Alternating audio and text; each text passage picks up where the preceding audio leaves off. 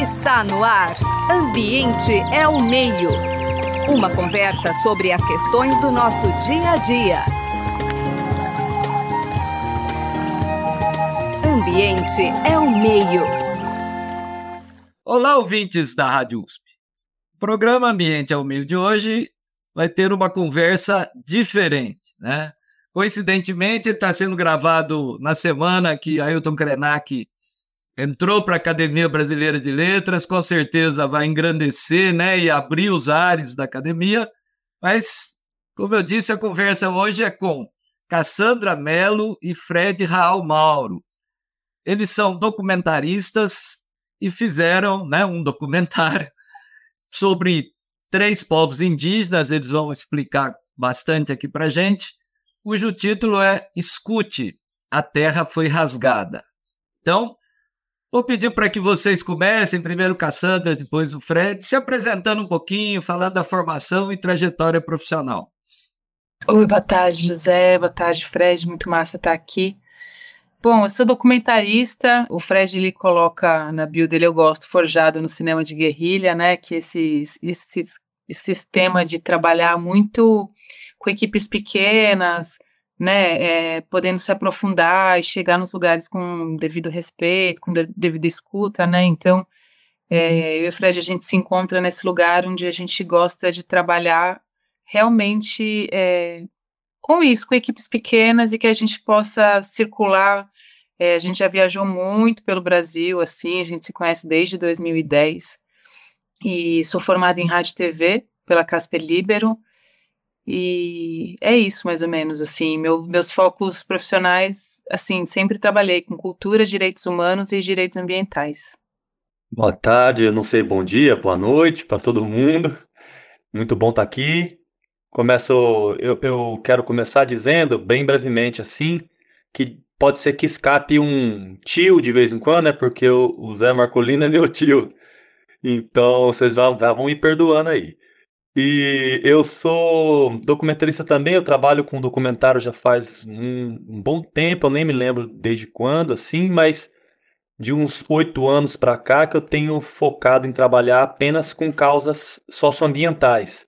Eu já era envolvido, sempre fui envolvido com pessoalmente, né, com é, o meu ativismo pessoal, com as causas, e eu fui juntando a minha profissão com os meus ideais, assim, hoje em dia eu procuro só fazer trabalhos que que tenham a ver, que estejam ligados, que, que estejam afinados com essa minha ética pessoal.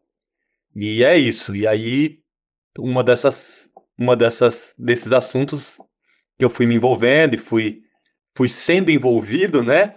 Fui sendo chamado para para compor é com os povos indígenas, como nesse filme que a gente vai falar um pouco aqui. Muito bem, o tio até perdoou, Marcolino nós vamos negociar. Mas vamos lá. Vamos começar falando então como é que surgiu né, a ideia desse documentário Escute, a Terra Foi Rasgada. Como começou?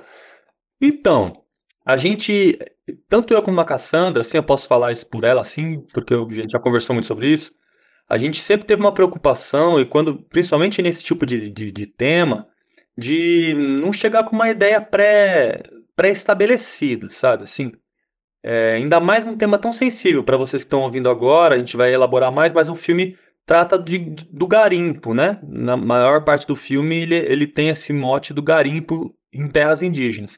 Então como é que eu vou chegar para um povo indígena? Não, eu quero filmar você, o sofrimento do seu povo. É duro, né? Então, para esse filme foi legal porque não foi uma vontade que partiu da gente. Foi uma demanda que partiu assim não só das lideranças. Primeiramente teve uma demanda é, que aconteceu o seguinte. Eu vou começar a história do começo. Os três povos que a gente retrata é o, são os povos Caiapó, Yanomami e Munduruku. São os territórios mais afetados por garimpo. E eles, é, em um encontro em 2021 em Brasília, eles resolveram assinar uma carta em conjunto é, em defesa dos territórios, né? E de, essa assinatura dessa carta chamou muita atenção, porque era a primeira vez que esses povos se juntavam em, em, em prol de uma coisa em comum. É um, uma coisa inédita mesmo, porque são povos muito distantes e também e, é, e tem rixas assim, né? Então isso chamou muita atenção e isso é, é, virou um projeto, assim, cara, vamos fortalecer essa aliança. Algumas instituições, e junto com as lideranças, claro, né? Vamos fortalecer isso, que isso é importante. E um, um dos braços que eles pensaram era assim, cara, vamos comunicar isso de alguma maneira. E aí foi que convidaram a gente para pensar alguma coisa. Tipo assim, foi, foi meio assim, ó, tem esse negócio, vai ter uma reunião em dezembro. Vamos? Eu falei, vamos, vamos lá. E aí a gente foi, nem as lideranças tinham tido tempo de conversar direito, que foi bom. A gente chegou lá e teve um determinado momento da reunião que a gente perguntou, e aí, que vocês querem fazer o quê? Qual é que é? Tal. A gente tem umas ideias, mas a gente quer ouvir vocês. E aí isso está retratado no filme, né? É, é, a gente aproveitou, a primeira coisa que a gente perguntou, ele falou assim, podemos gravar essa reunião? Eles, beleza, pode. Aí a gente gravou a reunião e nessa, e nessa gravação a gente confabula o que, que vai ser, como vai ser esse filme, que acabou, que acabou virando um filme. Podia ter sido qualquer coisa, podia ter sido uma revista, sei lá. Mas é, é, pensou-se num filme e a partir daí a gente começou a pensar o filme e a fazer ele. Muito bem. O filme ele tem uma estrutura de três atos, né? Lembra até um pouco quase que uma peça de teatro. Eu queria que vocês comentassem, talvez a Cassandra explicar também assim, aonde foi esse encontro, né? Porque a impressão que a gente tem às vezes que o encontro é no final, parece que na verdade o encontro foi meio o começo, né? Então, um pouquinho comentar isso aí.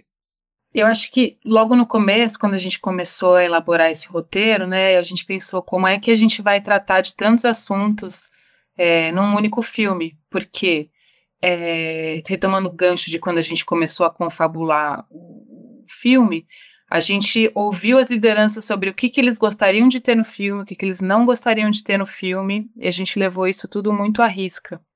Então eles falam, olha, a gente quer mostrar a nossa cultura, a gente quer mostrar a nossa força, a gente quer mostrar, a gente não quer mostrar só o garimpo. Então isso já era um bloco, um bloco que na verdade é dividido em três, né? Porque são três culturas, a gente tinha ali um, um falar um pouco das três culturas. Isso era a gente entendia que era o início, né? Mas eu já vou chegar um pouco daqui a pouco.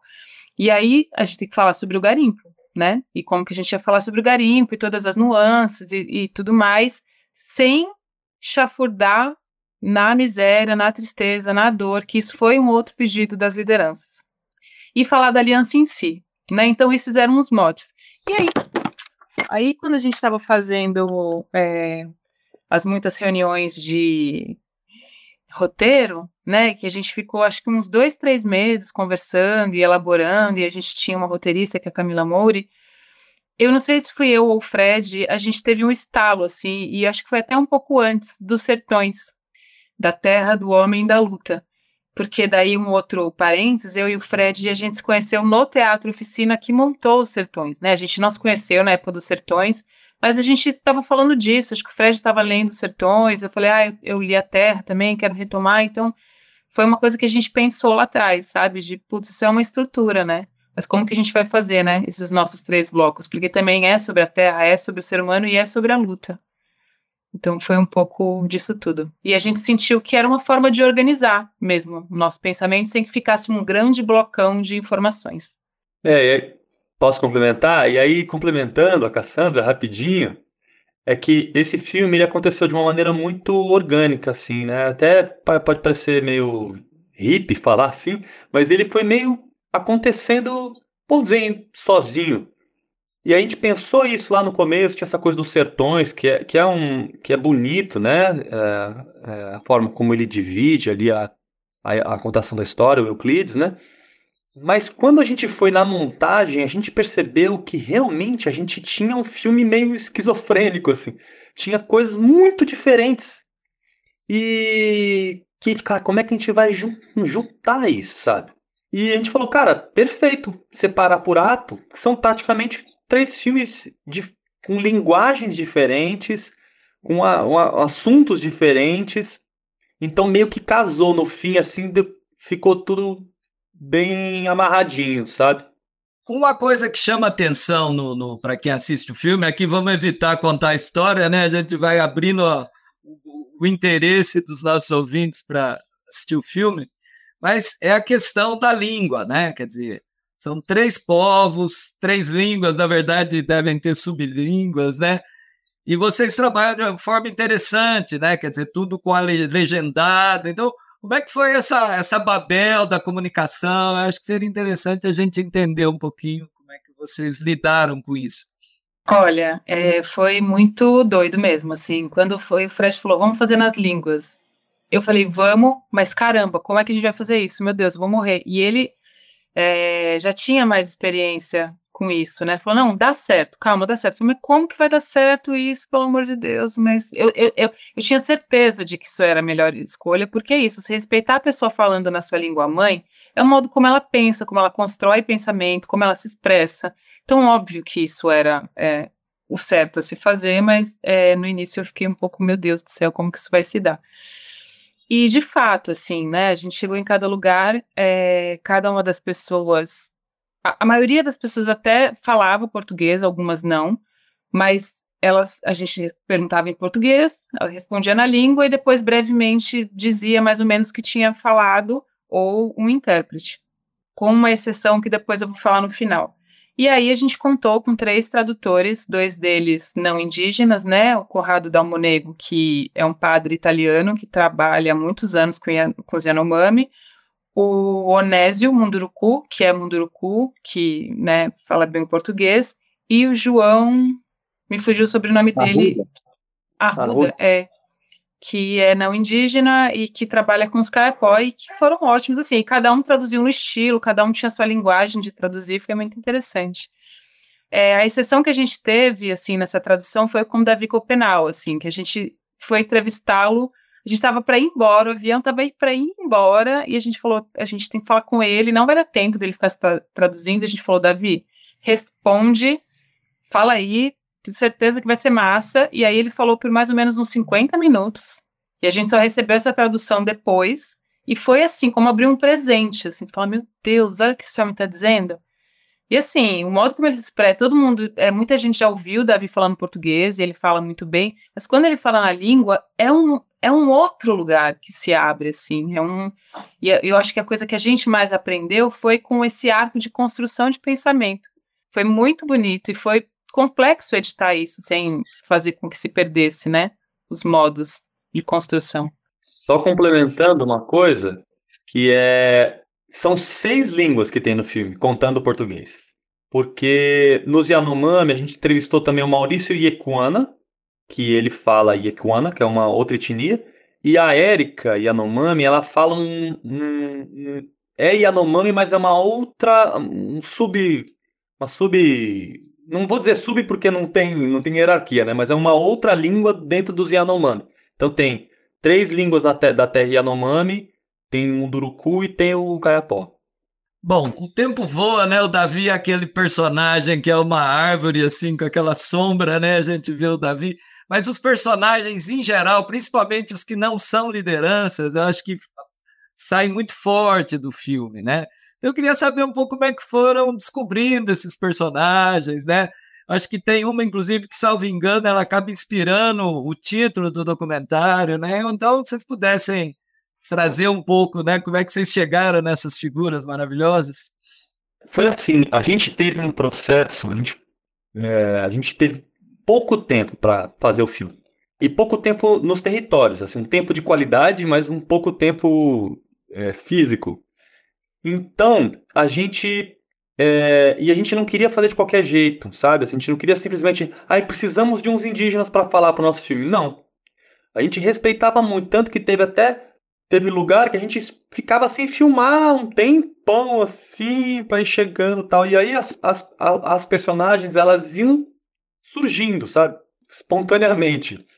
Então, óbvio que tinham pessoas que ajudavam, ó, essa pessoa é legal, essa pessoa tal, mas algumas realmente vinham assim da nossa percepção ali, da, da nossa convivência, do nosso corpo no território, é, a coisa acontecia, né? E em cada território foi diferente. É, essa personagem que você falou, que inspirou o nome do filme, é a Noêmia, é, ela chamou no, muito a nossa atenção porque ela estava raiva, assim, com muita raiva, assim, no encontro, assim, falando muito. A gente falou, cara, ela tá, a gente precisa entender o que essa mulher tá falando tal. E a gente sentou, falou, a gente apostou, vamos falar com ela. Vamos ver qual é que é. Ela não falava português. E foi muito. A entrevista dela foi muito impressionante pela. Não sei nem dizer assim, mas é, pela honestidade dela ali, sabe? Ela estava entregue, entregue mesmo ali. E ela até fala isso em algum momento. Ela, ela chama a gente do, de é, vocês, os meus brancos, assim. Então teve uma troca, né? E ela inspirou o nome do filme, a gente pode falar um pouco mais disso, né? Porque ela fala, né? A terra foi rasgada, né? E a gente, e eu acho que em todas as entrevistas, né? Em todos os personagens, mas em especial essa fala dela, assim, né? A gente falou, cara, a gente precisa ouvir o que, esses, que essas pessoas estão falando. E alguns outros indígenas falam, né? Ô, oh, me ouve, eu não tô falando mentira, eu tô falando verdade. Me ouve, me ouve, me ouve. Então, assim, o título de filme, do filme é um convite as pessoas a pararem e ouvirem o que essas pessoas têm a dizer, né?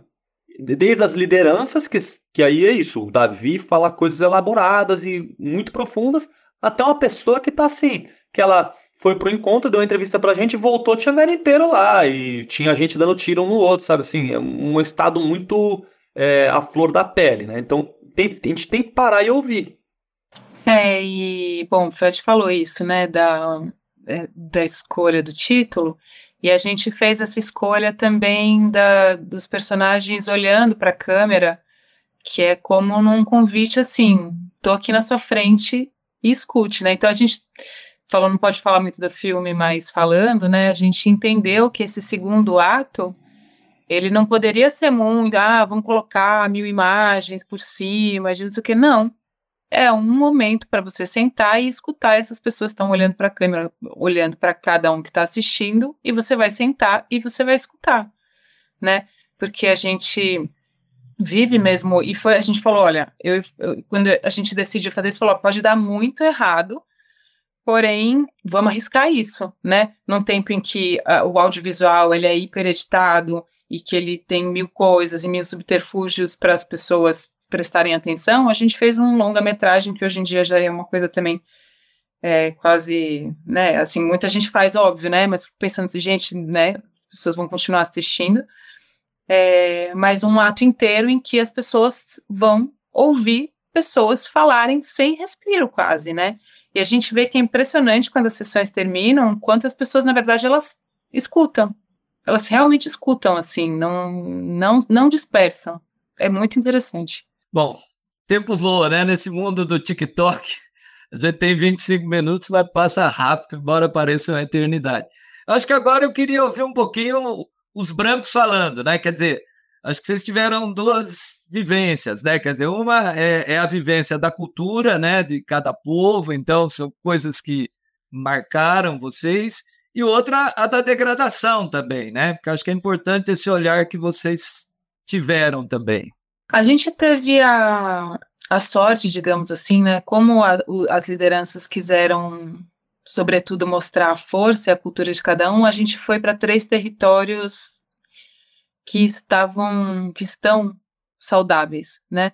É, no caso dos Munduruku, na verdade, que eu acho que foi a situação mais complexa, nem tanto, porque o rio Tapajós ele está completamente contaminado ali por mercúrio, então até chegar em Sauremaibo, a gente vai até Itaituba, que é uma cidade que é uma cidade de garimpo, assim, impressionante, como tem um monte de lojas de ouro e tem uma, uma coisa pesada a cidade, e você vai até o porto ali, onde, da onde o garimpo sai, aí você pega um, um barquinho até Saremaibu, uns 20 minutos, e você vê um rio morto, assim, né? Mas o território em si, ele é preservado, né? Se é se é possível, um rio no entorno porque nesses territórios as pessoas estão lutando contra o garimpo, né? Então a gente a gente não foi para um território barra pesada, né? Mas a gente escutou essas histórias de pessoas que estão na linha de frente de como é difícil, de como é difícil fazer essa conscientização, principalmente de jovens que às vezes não vê perspectiva e quer ir para o garimpo, né, que são, né, são cooptados, e como convencer a todos a manter, se manter nessa luta, né? Então, eu, eu volto, eu, eu saio desse filme, assim, com uma sensação de, de como a luta, a gente sabe que a luta é importante, né, mas você quando você conversa com gente que está ali na linha de frente, né, a gente fala, nossa, a gente aqui está no conforto, né, a gente vai para a luta, mas quando a gente volta para casa tem chuveiro quente, tem comida, tem água na torneira, né, a gente está em segurança, então tudo que a gente fez foi também pensando em preservar a segurança das pessoas que, que permaneceram, né, é muito forte, foi muito forte, assim, eu não sei se eu, até o passado um ano que a gente terminou as gravações, se eu consegui decantar tudo o que esse processo significou. Fred?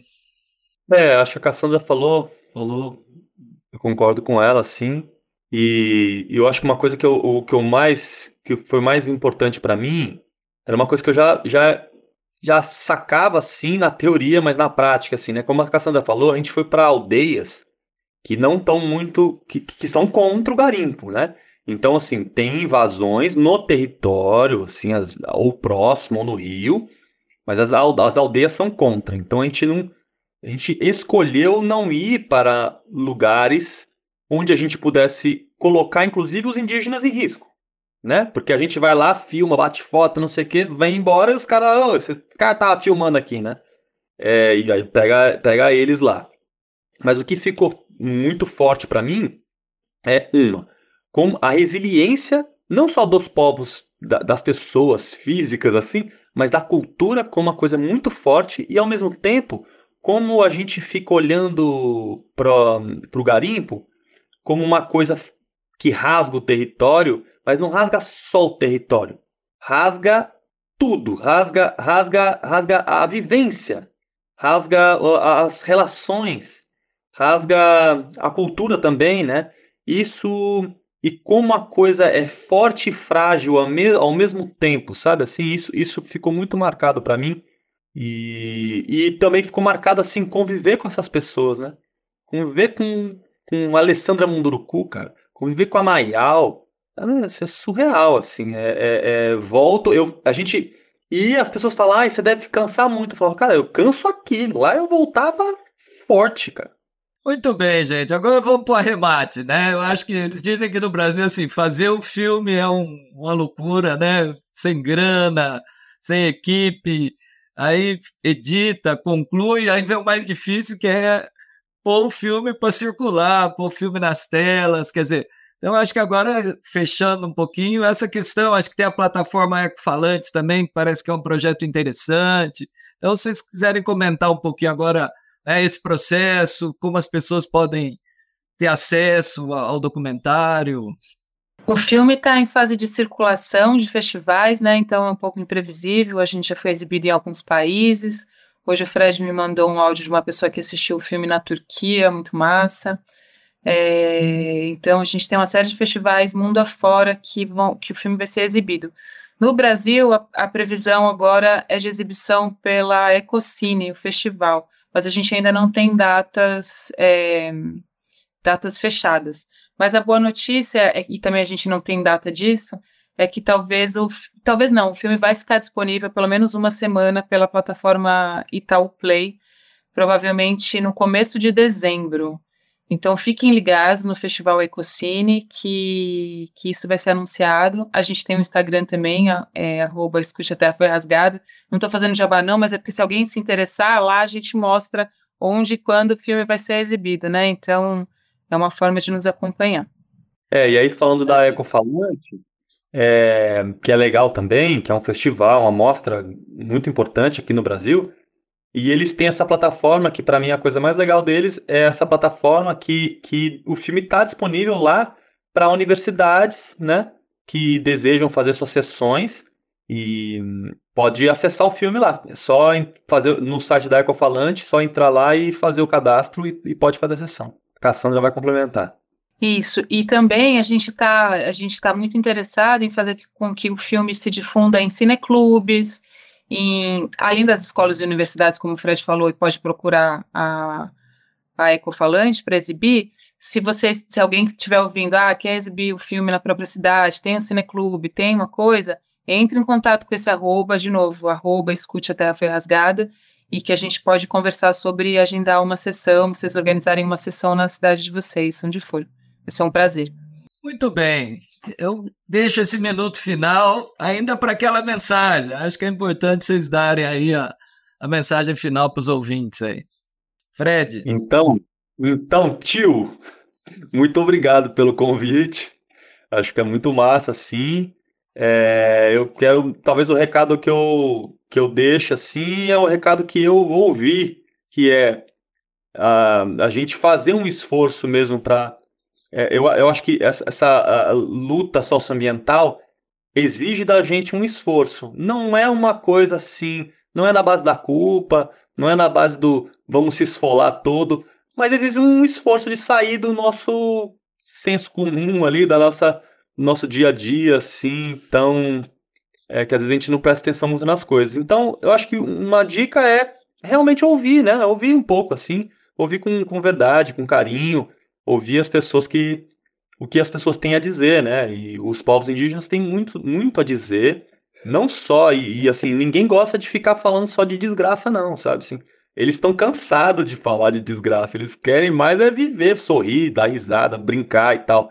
Então, acho que ouvi-los, a gente aprende muito, não só sobre as desgraças, mas também sobre como a gente pode melhorar a nossa própria vida, assim, ser mais alegre, mesmo com, com tanta coisa acontecendo, né? Enfim, eu acho que é essa, talvez esse é o recado que eu deixo aí. E obrigado para todo mundo que, que viu o filme, que quer ver o filme. É, vamos ficar muito felizes se puderem assistir. E isso, né? Teve, a gente fez uma sessão em Presidente Prudente, assim, e teve uma menina que perguntou, né? Tinha dois é, indígenas no debate, né? Uma, uma pessoa caigangue e uma pessoa guarani andeva, e ela perguntou, nossa, e com qual antídoto, né? O que a gente faz contra essa apatia, para lutar? Como que vocês fazem, né? E além disso, né, além de escutar, é, uma coisa que foi dita lá é assim, se reúnam, sabe? Estejam juntos. Então, é, as lutas socioambientais são muitas, né? Tem as causas indígenas, mas tem N causas, assim, e o ativismo de sofá, ele não dá conta, o ativismo de rede social, ele não dá conta, né? Então, escute as pessoas, vai atrás, é, se reúna, né? Faça pequenos movimentos, assim, eu tenho um amigo que fala muito, cuida do seu jardim, né? Não precisa ir longe, seu quintal, assim, seu quintal que é isso, a sua vizinhança, a sua, a sua comunidade, né? Eu acho que que é, é, muito um antídoto mesmo, assim, que eu, a, a gente está aprendendo muito com os povos indígenas, sabe? Não pode ficar triste, não. Tem que ficar firme.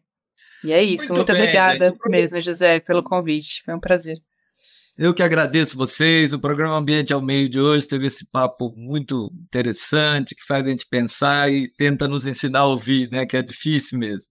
Com a Cassandra Mello, com o Fred Raul Mauro, que é meu sobrinho, mas não tem nada de parente de proteção familiar aqui, eles são diretores do documentário Escute, a Terra Foi Rasgada.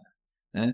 A gente agradece aí os trabalhos técnicos do Gabriel Soares, nossa brava equipe de produção, a Maria Beatriz Pavan, a turma da disseminação da informação, que é a Paula de Souza e o Henrique Genestretti. Muito obrigado. Você acabou de ouvir Ambiente é o Meio. Produção e apresentação: José Marcelino e Marcelo Pereira. Música tema: Evandro Navarro. Sonoplastia: Mariovaldo Avelino. Ouça também este e outros programas em www.ribeirão.usp.br.